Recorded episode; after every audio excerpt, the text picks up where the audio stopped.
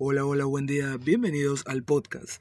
Recuerda que puedes escuchar este episodio y todos los demás en Spotify, Apple Podcast, Google Podcast, Anchor, FM, Breaker, Overcast, Pocketcast y Radio Pública. En todas estas plataformas está disponible el podcast Miscelánea. También recuerda que siempre es buen momento para escuchar un episodio podcastero. Mientras vas en el transporte público, conduces tu auto, te ejercitas, eh, paseas a tu mascota, pero ¿por qué no? También cuando peleas con tu mascota, respondes mensajes en tu celular, cocinas, limpias u ordenas tu casa, siempre es un buen momento para escuchar un podcast. Bueno, no hay episodio perfecto, siempre cometemos errores y por más de que uno tenga escrito las cosas, siempre hay que improvisar un poco. Esta, digamos, es la esencia de los podcasts que venimos haciendo en este canal, así que la idea es tomarlo con naturalidad. Y hoy quiero charlar en esta edición con un amigo y un colega sobre nuestra labor periodística. Ya ustedes saben, los que vienen siguiendo el podcast, de que no hay muchas cosas planeadas aquí. La idea es proponer un tema de lo que conocemos y hablar al respecto. En este caso, un colega está en la línea, ambos somos de prensa escrita, em, ambos trabajamos en un periódico y queremos comentar, charlar y que ustedes se enteren de algunas anécdotas que hemos tenido, pero también de nuestra evolución, cuánto eh, hemos mejorado en estos años que estamos como, como miembros del equipo de un, de un, de un justamente de un equipo periodístico, pero principalmente es bueno destacarlo porque ambos entramos a periódicos sin haber terminado la universidad. Y, me parece de que era necesario, porque ya lo que te vienen enseñando en los últimos ciclos no necesariamente es lo esencial del periodismo, a veces es relleno. Bueno, está en la línea entonces eh, el periodista Eric Rivera, amigo eh, personal y colega. ¿Cómo estás, Eric? ¿Qué tal? Muy bien, Geraldo, te escucho fuerte y claro. Qué bueno, Eric. Bueno, podemos empezar brevemente escribiendo nuestro interés en el periodismo. ¿Cómo surgió nuestro interés en el periodismo que al fin y al cabo llevó a esta consecuencia de estudiarlo y ejercerlo? Como, como demanda esa profesión también estar al instante, al constante de, toda la información. ¿no? Bueno, el, componente eh, o la médula, mejor dicho, para que despierte el interés en mí para ser periodista, inicia pues en, eh, el colegio, ¿no? Para ese entonces debía cumplir con, serias, con ciertas materias y algunas por subsanar estas eh, demandaban que yo lea un libro que, que habla sobre la historia de Fujimori. Muchos me imagino que ya lo han leído. Esta se llama, está titulada como El expediente Fujimori. La leí eh, por, eh, por ejercicio de mandado profesor de educación cívica debía pasar una materia y eso me involucró mucho, me sumergió a un mundo totalmente distinto como es el periodismo. Y posterior a ello eh, llegó mi interés, ¿no? Ahora, eh, digamos, mi caso fue también un caso curioso porque eh, yo estuve a, bueno, a mí me gustaba cuando, cuando entré a secundaria la literatura eh, estaba, digamos, muy cerca de estudiar literatura, pero sentía de que si estudiaba literatura tendría que someterme a un régimen de lecturas que no necesariamente estaba dispuesto a seguir. Entonces, eh, básicamente dejé a un lado eh, ese intento de estudiar literatura porque yo quería leer lo que yo quisiera, escribir sobre lo que leía y conocer a los autores. Y creo que eso eh, me era, no sé si imposible, pero eh, menos probable estudiando literatura. Porque normalmente el que estudia literatura o es profesor o es, eh, o trabaja en una editorial. Entonces puedes conocer a ciertos escritores, pero no a los escritores que realmente quieres, ¿no? Eh, digamos, no puedes tener el abanico de escritores que quieres, pero siendo periodista sí. Y yo, digamos, decidí ser periodista cultural en el colegio quería leer los libros que yo quisiera, escribir sobre los libros que yo quisiera y conocer a los autores que yo quisiera, que me parecieran realmente interesantes. Y es por eso que elegí el periodismo, y eso fue más o menos en el cuarto o quinto ciclo, ya no recuerdo, eh, perdón, cuarto o quinto año de, media, ya no recuerdo con exactitud, pero fue justamente cuando vi un programa de Jaime Bailey, muchos... Eh, por lo menos los que hemos nacido en los 90 y hemos tenido, hemos estado en secundaria, cuando Bailey tenía su programa de televisión en, en, Perú, veíamos la facilidad de palabra que él tenía y, y básicamente nos enteramos de que esa era la soltura que tenía que tener un periodista.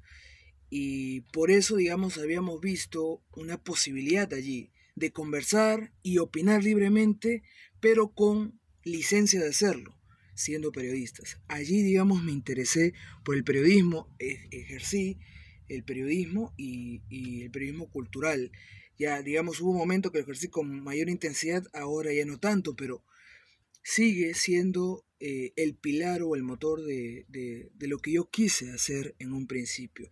Eric, pero coméntanos, porque es muy interesante eh, algo que, nos, que los vincula a los dos, que es que empezamos a hacer periodismo profesional sin haber terminado la universidad. Tú primero, me parece, tú iniciaste eh, en un periódico del grupo, del grupo de amigos que, éramos en la universidad, me parece que fuiste el primero en estar en, un, en, prensa escrita y nos comentabas, nos hablabas algunas anécdotas que pasabas, eh, el vivir en una redacción prácticamente y el sentir la presión, pero también eh, sentir, digamos, cuánto bagaje estabas consumiendo, estabas adquiriendo en, esa sala de redacción. Y bueno, nos tocó a cada uno del grupo pues eh, vincularnos con algo, digamos, relacionado al periodismo hasta que también me tocó a mí. Pero coméntanos la primera impresión que tú tenías antes de ser periodista profesional y cómo cambió eh, cuando ya lo ejercías realmente. Bueno, como, como todos, la perspectiva de ser una sala de redacción o o eh, al menos involucrarse en ella de, cierta forma es, es una expectativa que, que no lo puedes imaginar cuando ya te encuentras allí, ¿no? Una vez que estés allí, ahí te das cuenta que es totalmente distinto. La sala de reacción, bueno, la primera sala de reacción que, que pisé fue una radio acá en el local de, Villa Sur, de Villa El Salvador, eh, se llama Estéreo Villa, es una radio comunitaria. Ahí distrital, digamos, ¿no? Es una radio distrital. Sí, es una radio distrital, efectivamente, dice niños con, bajo, la mando, bajo el mando de Yomaini Chévez, una gran periodista, que ahora hace periodismo en regiones. Y, y ahí eh, hice, o mejor dicho, desempeñé en el periodismo de todo terreno, ¿no? Lo que hablaban algunos profesores, nos mandaban a nosotros a la calle, eh, debíamos hacer ciertas notas a diario y posteriormente eh, mandarlas, ¿no?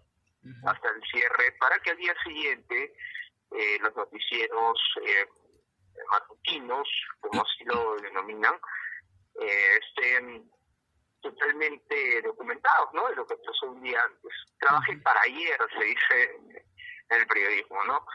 Eh, luego fui a trabajar a una a un periódico que se llama Todo Sport, bueno, Carlos, pero no lo conocemos, y para los que te escuchan en el extranjero probablemente no lo sepan, es un diario deportivo eh, sobre toda la, toda la coyuntura eh, deportiva, no solamente fútbol, estaba ahí, se redactaba sobre tenis, sobre hípica, sobre sobre otro, otras disciplinas deportivas también. Luego de ello, hice una sala de reacción del mismo grupo, porque ese grupo de, La Razón estaba compuesta por el diario El Chino, el Men, Sport y justamente La Razón, ¿no? Entonces, para ese tiempo yo estaba en la universidad, no recuerdo si era el sexto o séptimo ciclo, pero era un ciclo clave porque ya enseñaban eh, cursos de carrera, ¿no? Y tú mejor que, nadie también lo sabe, ¿no? Hemos compartido aulas y durante ese tiempo cubría Congreso. Un rol que no es tan fácil, digamos, ¿no, Capillo? No, no es tan fácil porque eh, tu tiempo está paramentado, eh, investigas o consigues información hasta determinada hora y hasta determinada hora también entregas información, pero adicionalmente a esto debía trabajar por las noches también, porque así lo demandaba el tipo de información que era publicado el día siguiente, y también debía la, la, la obligación de ir a la universidad, ¿no? Y digamos que ese ese rol me había perjudicado de cierta forma el, el, grado académico, ¿no? Mm. Si bien no había terminado por los celos en la universidad, eh, trataba de lucharla para conseguirla. Y teníamos que toparnos con la incomprensión de los profesores, ¿no? Eh, que uno no entendía muy bien del por qué, del por qué gente de que eh, está profesionales que están que están enseñando a futuros profesionales muchos de ellos periodistas enseñando a futuros periodistas no comprendían cómo jóvenes ya estaban ejerciendo la carrera y, y, digamos demostraban su incomprensión por ello no y, y no digamos no no se sentían eh, por lo menos eh, felices de que sus alumnos ya estén ejerciendo la carrera. Todo lo contrario, parecía que era una torpeza, según ellos, de que se esté elaborando la carrera o que se esté desarrollando la carrera antes de terminar la carrera. No, no, no lo comprendía muy bien, lastimosamente. Sí, justamente. Eh, yo creo que ellos, al comprometerse, eh, enseñar o al comprometerse la docencia, cumplen dos roles, ¿no? Por un lado, la exigencia periodística, del, olfato periodístico para eh, dejarnos trabajos, eh, y por otro lado también el, la obligación de llegar a tiempo a clase, ¿no? O sea, no podías hacer eh, bien las dos cosas, digamos, de, de, de, de este sentido si trabajabas en un medio, ¿no? Estabas obligado a o bien terminabas eh, regular tu chamba y, y llegabas temprano a clase o bien te quedabas más porque había noticias que cubrir y a clase llegabas eh, eh, más tarde de lo debido. Y, y Eric... Eh, imagino que a ti también te pasó eso en Expreso, ¿no? Sí, así es. Eh, exactamente, yo... Eh, también eh, no había terminado la universidad cuando empecé a ejercer mi profesión. Empecé como practicante tres meses, luego pues decidieron que, que esté más horas, me, digamos, este, aceptaron pagarme más que, eh, que digamos, el, pago de practicante para que me quede más horas.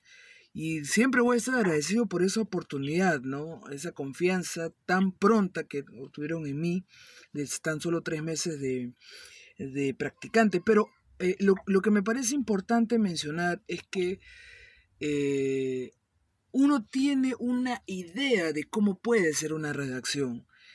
Pero cuando llegas allí la cosa cambia, ¿no? Siempre se escucha esas, esas eh, leyendas, o no sé si leyendas, sino puede ser ya historias desactualizadas del famoso, de la famosa redacción donde pasaba de todo, ¿no? Desde eh, cigarrillos hasta alcohol y por qué no decirlo droga y está plasmado en muchos también en muchos eh, eh, muchos libros de periodismo, pero la cosa ha cambiado, ¿no? Parece que esas historias que te comentaban al inicio fueron en su momento y conforme pasaron los años fue desapareciendo y ahora estamos eh, frente a, a sala de redacciones con gente sobria. algo, que no te, cuentan mucho eh, los, viejos profesores. Se quedan con la parte antigua, con lo bueno, como dicen ellos, ¿no? Cuando se podía hacer y deshacer a su gusto. Hoy ya en, las redacciones no se puede hacer eso. Hay normas, hay reglas que, que someterse, ¿no? Pero digamos eh, la primera impresión que tú tienes es esa, pero te topas con la realidad. No fue cuál, no, no sé cuál fue tu primera impresión, Eric, al momento de, de, de llegar a la, a la, sala de redacción, ¿no? Digamos, cómo lo previsualizaste y cómo lo materializaste al fin y al cabo. Bueno, al, al comienzo cuando, cuando llegué a una sala de redacción estaba totalmente nervioso, ¿no? Eh, yo tenía pensado que todo era todo era más riguroso, eh, todo era muy serio, desenfrenado, papeles vienen, papeles van, era toda una locura. Y totalmente esto lo hemos visto en, un tipo de, de, de cultura, eh, por ejemplo, algo similar cuando ocurre en el Congreso, bueno, la disolución del Congreso, ¿no? Todo, todo un tema nostálgico, digamos, para algunos, y desenfrenado para otros, porque queríamos la información a tiempo, ¿no? Y, y, y nos basábamos eh, por fuentes dentro de ese poder del Estado. Pero ahí me di cuenta, cuando llegué a una sala de redacción, que, que sí, efectivamente tiene, tiene, tiene, tuve razón en esa parte de que era desenfrenado y que todo era una total locura pero a la vez de que de que esto se manejaba, ¿no? Cuando había algún tipo de compromiso con los compañeros, en el sentido de ser bastante accesibles, con, con alguna información propia, porque tú sabes que en el periodismo todo es receloso, las informaciones que tenemos son muy celosas, eran compatibles, ¿no? Eran muy compatibles. Y sí, lo que sí recuerdo también es que en la universidad decían que en las salas de reacciones siempre los jefes imponían, ¿no? Bueno, eso no está fuera de la realidad, ¿no? Imponían algunos temas eh, en las noticias para cubrir con la línea editorial, ¿no? Mm. Me di cuenta que no me había equivocado de carrera y que era lo que esperaba en algún momento. A, veces... No sé si ha sido tu caso.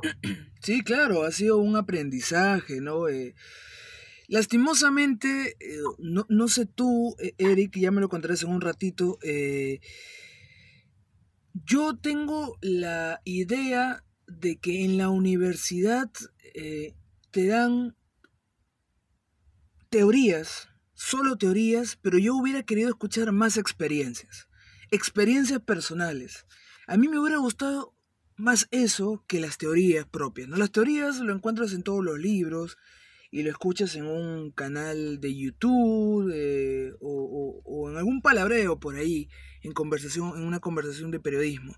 Pero las experiencias son personales y son vivencias íntimas, individuales, que pueden nutrirte porque una experiencia de un periodista ya con sus buenos años en el medio puede ayudarte a, a manejar una situación similar en el futuro próximo o tal vez identificar qué es lo que se debe o no se debe hacer, porque es probable, por ejemplo, ¿no? Un caso, solamente un caso. Mucha gente piensa de que el periodismo, en el periodismo prima la libertad absoluta. Y no es así. Estamos regidos, como tú, leís, tú, bien lo dices, a una línea periodística. Si estás en desacuerdo de la línea, eh, simplemente te vas de, de, de, del medio y punto. Si estás a favor y o en contra de ciertos temas vinculados a esa línea editorial, puedes mantenerte, pero sabes perfectamente que ciertos temas sí van a ir y ciertos temas no. Más que por los intereses que haya, que lo hay sin duda en todos los medios, es porque cada uno de los medios responde a una idea en específico y luchan por ello. Por eso es que el abanico de medios existe y la oportunidad de que un periodista vaya al medio que desea también existe.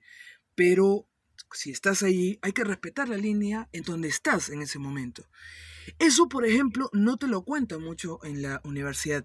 Te dicen lucha por la libertad y la independencia y la objetividad absoluta. Pero eso no existe, porque incluso tu objetividad, que piensas que lo tienes al momento de salir de, la universidad, se va modificando a lo largo del tiempo. Y si hoy estás a favor con las predisposiciones de un gobierno, por ejemplo, eh, en el futuro te vas a dar cuenta de que hiciste mal en darle tanta aceptación a ese gobierno, porque algo falló. Entonces ya la objetividad no existió nunca o piensas de que no existe. Y la idea siempre va cambiando, la idea original de la objetividad va cambiando. Pero todo eso se puede nutrir con experiencias personales. Y me hubiera gustado de que haya más de eso en la universidad. No sé cuál es eh, tu caso, Eric, qué hubieras querido eh, saber eh, o que te cuenten por lo menos en la universidad que eh, terminaste por toparte, como muchos nos topamos, con esa pared enorme de no saber muchas veces cómo proceder. Y ya lo vas averiguando con, con, con, con, el, con la experiencia, pero llega un momento en que tú dices, ¿qué hago en esta situación adversa? ¿no? ¿Cómo respondo? Sí, realmente. Eh, justo cuando, cuando decías eso de mantenernos a una línea eh, periodística, cuando entras a un diario, fue una de las preguntas que se hizo, no sé si lo recuerdas, un profesor, bueno, a quien le guardo mucho respeto y también cariño, que es Adolfo Medrano, preguntó en el salón o lanzó un interrogante de que qué harían si trabajan para una empresa que es eh, propia de la minería, pero ustedes tienen una corriente ideológica distinta, ¿no? Por mm. ejemplo. Claro. O más o menos así la formuló, ¿no? Bueno, algunos contestaron de que no se saldría todo que no, porque porque eh, la minería destruye ciertas eh, riquezas del país, contamina mucho, ¿no? Y, entre otras, respondían lo mismo. Bueno, solo algunos respondimos de que nos valemos a lo que, o nos regimos, mejor dicho, a lo que a lo, a lo que responde una empresa, con ese caso minería, ante un posible digamos, ¿no? Eh, complicación de una mina que afecta al medio ambiente, ¿no? Ahí viene un tema que es cómo responder a una crisis, ¿no? Y, eso absolvió un poco la pregunta del profesor y esto, eh, trasladándolo al lado periodístico, sería que sí, efectivamente, si guardas la postura profesional, o sea, la postura como periodista, entonces, claro, tienes tus propias convicciones, pero a la vez respetas la línea editorial en la que trabajas, obviamente, ¿no? Si hay la posibilidad de trabajar en un medio que tiene las mismas convicciones ideológicas que tienes, entonces sería bacán, ¿no? eh, Sí, es cierto, es cierto. Ahora, muchas veces algunos curiosos que, que se saben de que yo soy periodista me preguntan, ¿qué le recomendarías a alguien que quiere estudiar la carrera? Digamos, mi posibilidad de, o, digamos, el abanico de posibles respuestas que dé es muy amplio, pero siempre me quedo con unas pocas, que es primero, ¿qué es lo que te gusta hacer? Si te gusta escribir, lee y lee mucho. Si te gusta la radio, por ejemplo, escucha mucha radio, aprende de ellos. Si te gusta la televisión, considero que primero tienes que aprender a escribir, luego a hablar y de ahí ya en la televisión, digamos, vas a tener una base sólida de, de primero pensar lo que vas a decir, luego materializar, todo lo que has pensado a través de la palabra y también la gesticulación es importante. Entonces, todo tiene un proceso. Depende de lo que te guste dedicarte, va a llegar el momento en, en donde te desempeñes bien si es que tienes un background, ¿no? un bagaje sobre eso que te apasiona. Pero luego también eh, me gusta decir de que, ¿qué le recomendarías a ellos? Que intenten hacer lo básico de todo periodista, la calle. Que háganlo, ejecútenlo, gócenlo, porque esa es la materia prima de todo periodista. La sociedad y las historias que están allí en la sociedad. A mí me, me digamos, eh, me tocó mucho hacer policiales porque me parece el ámbito del, del, periodismo más completo, donde hay investigación, donde hay protección de fuentes, recolección de testimonios, eh, pero también hay eh, literatura, ¿no? Porque tienes que escribir una historia relacionada a esa muerte, a ese atentado, a ese, a ese, eh, a ese robo, a ese asalto, a ese secuestro, etc. Pero también me parece de que, así como a mí me ha calado mucho eh, hacer policiales, a ti también me parece, Eric, porque tú nos contaste al inicio de que hiciste calle cuando estuviste en la radio. Entonces, palpaste lo que es la, sociedad y recolectaste historias y tenías que analizar esas historias, em, eh, pensar en un mensaje, en cómo vas a comunicar y cómo vas a contar esa historia y eso ensuciándote los zapatos. Justamente fue una fecha para Navidad. Eh, recuerdo que estaba trabajando en el Ministerio Villa. Mm, había comprado unos zapatos y eran nuevos. Ya había llegado a la radio y reportan de inmediato un incendio, ¿no? Un asentamiento humano. Ese incendio eh, que se había registrado a las 4 de la tarde, nosotros llegamos 4 y 10 y, vimos que al llegar había mucha familia, mucha familia, Geraldo, fuera de su casa, llorando, tratando de apagar el incendio, apenas llegaban los bomberos, eh, los vecinos agarraban baldes, y le llenaban de arena para apagar el incendio. Algunas casas ya se estaban cayendo y como tú sabes, en los asentamientos humanos la gran mayoría de viviendas son prefabricadas, son de madera, de paneles y otro tipo de materiales que al contacto con el fuego, bueno, eh, avivan las llamas, ¿no? Entonces, lo único que tenía puesto, recuerdo que para ese día había un compartir eh, lo único que tenía puesto era una ropa, digamos, como para salir y no estaba tan preparado como para cubrir esa información, pero sin embargo eh, fui al lugar porque es el deber, ¿no? Es el deber el que llama, eh, lo digo de manera nostálgica. Eh, entonces llegamos, cubrimos la información, terminando de cubrir la información, ayudamos a las familias a salir del lugar, eran muchas. Posteriormente llegaron los bomberos, ayudaron a apagar las llamas y luego todos los canales de televisión también habían eh, acudido, ¿no?